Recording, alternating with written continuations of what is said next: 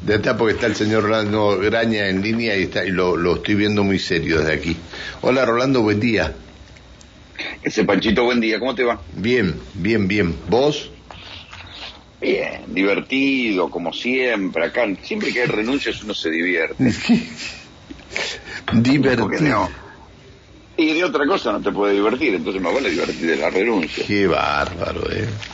¿Quién, ¿Quién la esperaba? Nadie. Bueno, la verdad que fue raro porque parecía que había habido una reconciliación entre Feletti y el ministro de Economía Guzmán. Sin embargo, sin embargo, la verdad es que si uno da dos pasos atrás no tiene, no depende de cuestiones personales, sino de la inflación, ¿viste? Es eh, el famoso es la inflación estúpido, ¿no? la, la, frase de, de Bill Clinton eh, cuando gana las elecciones, ¿no? Diciendo, bueno, es la economía, estúpido, ganamos por la economía, aun cuando este, Bush mm, padre hubiera ganado la guerra. Y acá es lo mismo. La inflación es una silla eléctrica que terminó haciendo volar por los aires a Guzmán porque no están de acuerdo sobre qué hacer.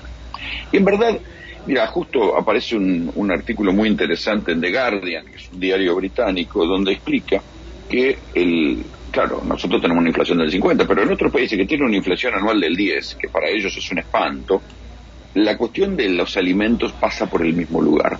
La concentración de los proveedores de alimentos y por otro lado que los gobiernos no entienden y no encuentran la vuelta a cómo hacer para desacoplar los precios de los alimentos.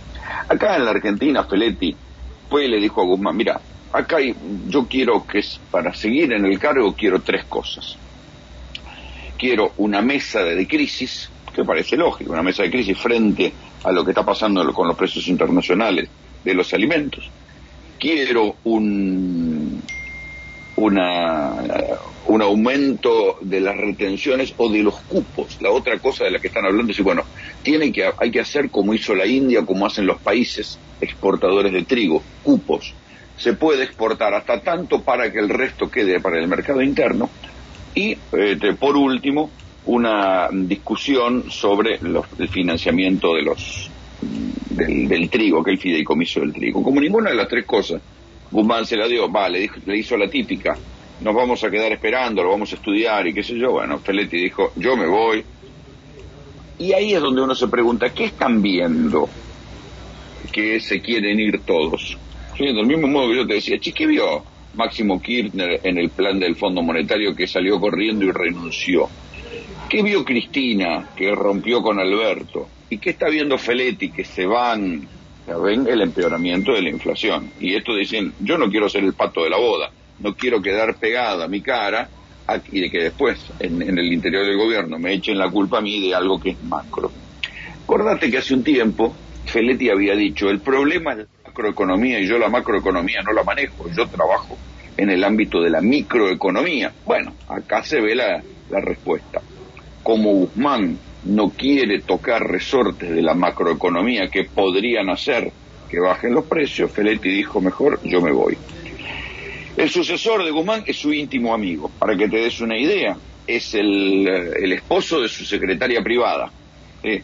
Es compañero de la facultad, es un, economista que estaba en el directorio del Banco Central, es un tipo que viene laburando con el kirchnerismo, o sea, no es que es un tipo del neoliberalismo traído ahí, pero es un tipo que va a hacer lo que Guzmán le, diga. Y lo que Guzmán le diga en este momento es trabajar solamente sobre las expectativas. ¿sí? No quiere una... Ah, el, tercer punto también que quería Feletti era achicar la, la, brecha entre los precios cuidados y los precios no cuidados. ¿sí? Este, de los tres puntos, el, el que más crisis generaba, el de las retenciones o cupos y por eso este, Feletti se termina yendo. Pero bueno, Uján es un tipo que va a hacer lo que Guzmán le diga, no tiene peso político propio y ahora toda la responsabilidad de la inflación queda en manos de Guzmán. Es Guzmán el que va a tener que decir, es el que va a tener que enfrentar, el que va a tener que negociar con los grandes grupos empresarios y el que va a tener el palo y la zanahoria, si es que las quiere usar, el palo y la zanahoria. los grupos empresarios. Y sí, en definitiva, un ministro de Economía que se preside tal, además de ser un optimista eterno, tiene que manejar el palo y la zanahoria, si no, en este país te llevan por delante. Hay que ver si Guzmán lo hace. Me causó gracia eso, el palo. No, porque me, imaginé inmediatamente un burro este, o un caballo eh, que no valga López sino al trote tratando de alcanzar la zanahoria que se le han puesto a un metro de la nariz. Y sí. me, causó gracia. Sí. Eh, por eso, eh, por eso es que él dice, bueno, hay que dialogar, hay que hacer este, es verdad que al gobierno no le dan las condiciones políticas ni los números en el Parlamento para imponer una agenda más osada. ¿sí? Eh, esto, todos le están diciendo al gobierno, che, en los demás países se están poniendo cupos, se están poniendo retenciones, India está cerrando las exportaciones de trigo. El gobierno, Alberto dice, a mí no me dan los números, vamos a dialogar, vamos, pero el diálogo al gobierno nadie lo respeta. En paralelo también hubo otra reunión en, de gobernadores. ¿sí? Mm, viste, yo te digo, hay que seguir atentamente las reuniones de los gobernadores en el Consejo Federal de Inversión. Esta es la tercera. Ayer hubo otra. Y yo te digo, ¿por qué son tan importantes estas reuniones de gobernadores? Y por algo muy sencillo, Pancho. En estos tiempos de Zoom, ¿para qué carajo vienen los gobernadores a reunirse a la ciudad de Buenos Aires? Porque están discutiendo algo secreto que no quieren que quede grabado. No hay otro motivo. Porque si no, en el tiempo donde se hace Zoom, hasta las reuniones del FMI se hacen por Zoom, las reuniones con los presidentes se hacen por Zoom, ¿me vas a decir que no pueden tener buena conectividad cada uno en su despacho, se hace la reunión por Zoom?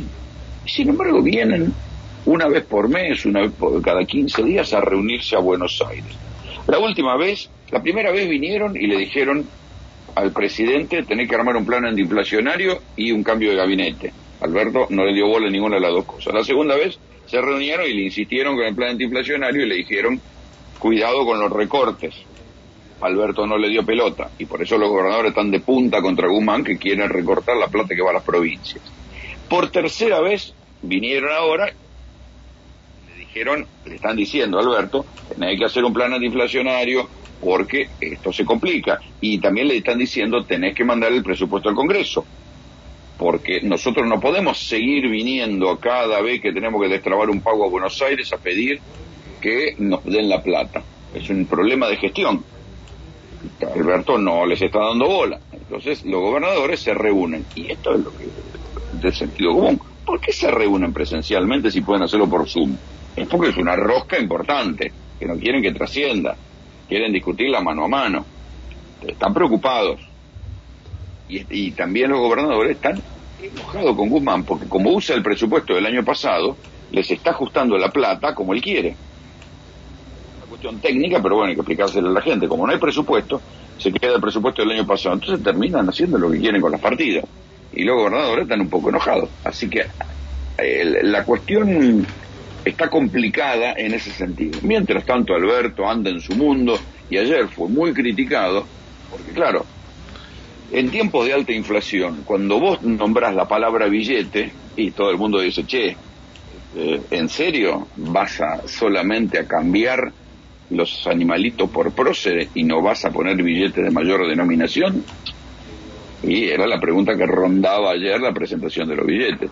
Pero era, era, era lo único que podía hacer. Está bien, pero no admitir que hacen falta billetes de cinco mil y de diez mil pesos es negar la inflación. Ya lo hizo Cristina, ¿te acordás? Que no quería sacar billetes de mayor denominación. Sí, sí. Porque decía que era admitir la inflación. Generan un problema logístico. Y gracias a Dios que hay hoy dinero electrónico. Si no, imagínate la cantidad de billetes de papel que circularía. La verdad que sí. La verdad. Los bancos. ¿Vos sabías que, por ejemplo, acá en Buenos Aires, los bancos, si vos llevas, este, tenés que pagar algo en efectivo y llevas billetes de 100, te cobran un sobrecargo. ¿Cómo te cobran un, sobrecargo? Claro, los bancos te cobran un sobrecargo porque tienen que contar mucha plata. ¿En, serio? ¿En serio te cobran un sobrecargo? Si vos, claro, vos tenés que pagar algo, ¿no? Este, no sé, tenés que pagar una cuenta, una guita alta de 500 mil pesos. Lo, pagarse en efectivo, que ya no se paga en efectivo, pero ponele que tenga que llevar 500 mil pesos en efectivo y lo llevas en billetes chicos. En billetes de 100. En billetes de 100, de 200. sobrecargo. No sabía yo que te cobraron un sobrecargo. Sí, sí, sí. Algunos bancos acá te empiezan a cobrar un sobrecargo. Porque dicen que pierden mucho tiempo contando los billetes. Por más que Mirá qué bárbaro, eh. Mirá qué bárbaro. Igual que en otros países del mundo. Igual, igual que en otros países del mundo. Este, eh, pero este es el nivel de disparate que estamos. Y ayer, fuera de joda, en serio, solo te, te preocupaste por el cambio de próceres cuando el verdadero problema es logístico están las transportadoras de caudales, los bancos, los, que cargan los, los eh, cajeros automáticos, están furiosos con el costo logístico que es cargar y cargar los, los banelcos de, dinero. No vas a cambiar los, billetes. Vos pensás que eh, un billete de Vita es volveré y seré propina. Sí. Qué malo que sos. Qué malo que sos, no. Es volveré y seré propina, pobrecita. No, no, no, no. ¿Cómo volveré y seré propina? No, no. Un billete de 100 mangos. No, no. Es medio dólar, 50 centavos de dólar. Qué bárbaro. Estaba viendo la comparación que hacían el valor del combustible en, en, este, en otros países de Latinoamérica y el valor que tiene en Argentina. Es terrible esto. Si nos llegan a poner el valor a precio internacional, no sé cuánto se quedan con el con auto, ¿eh?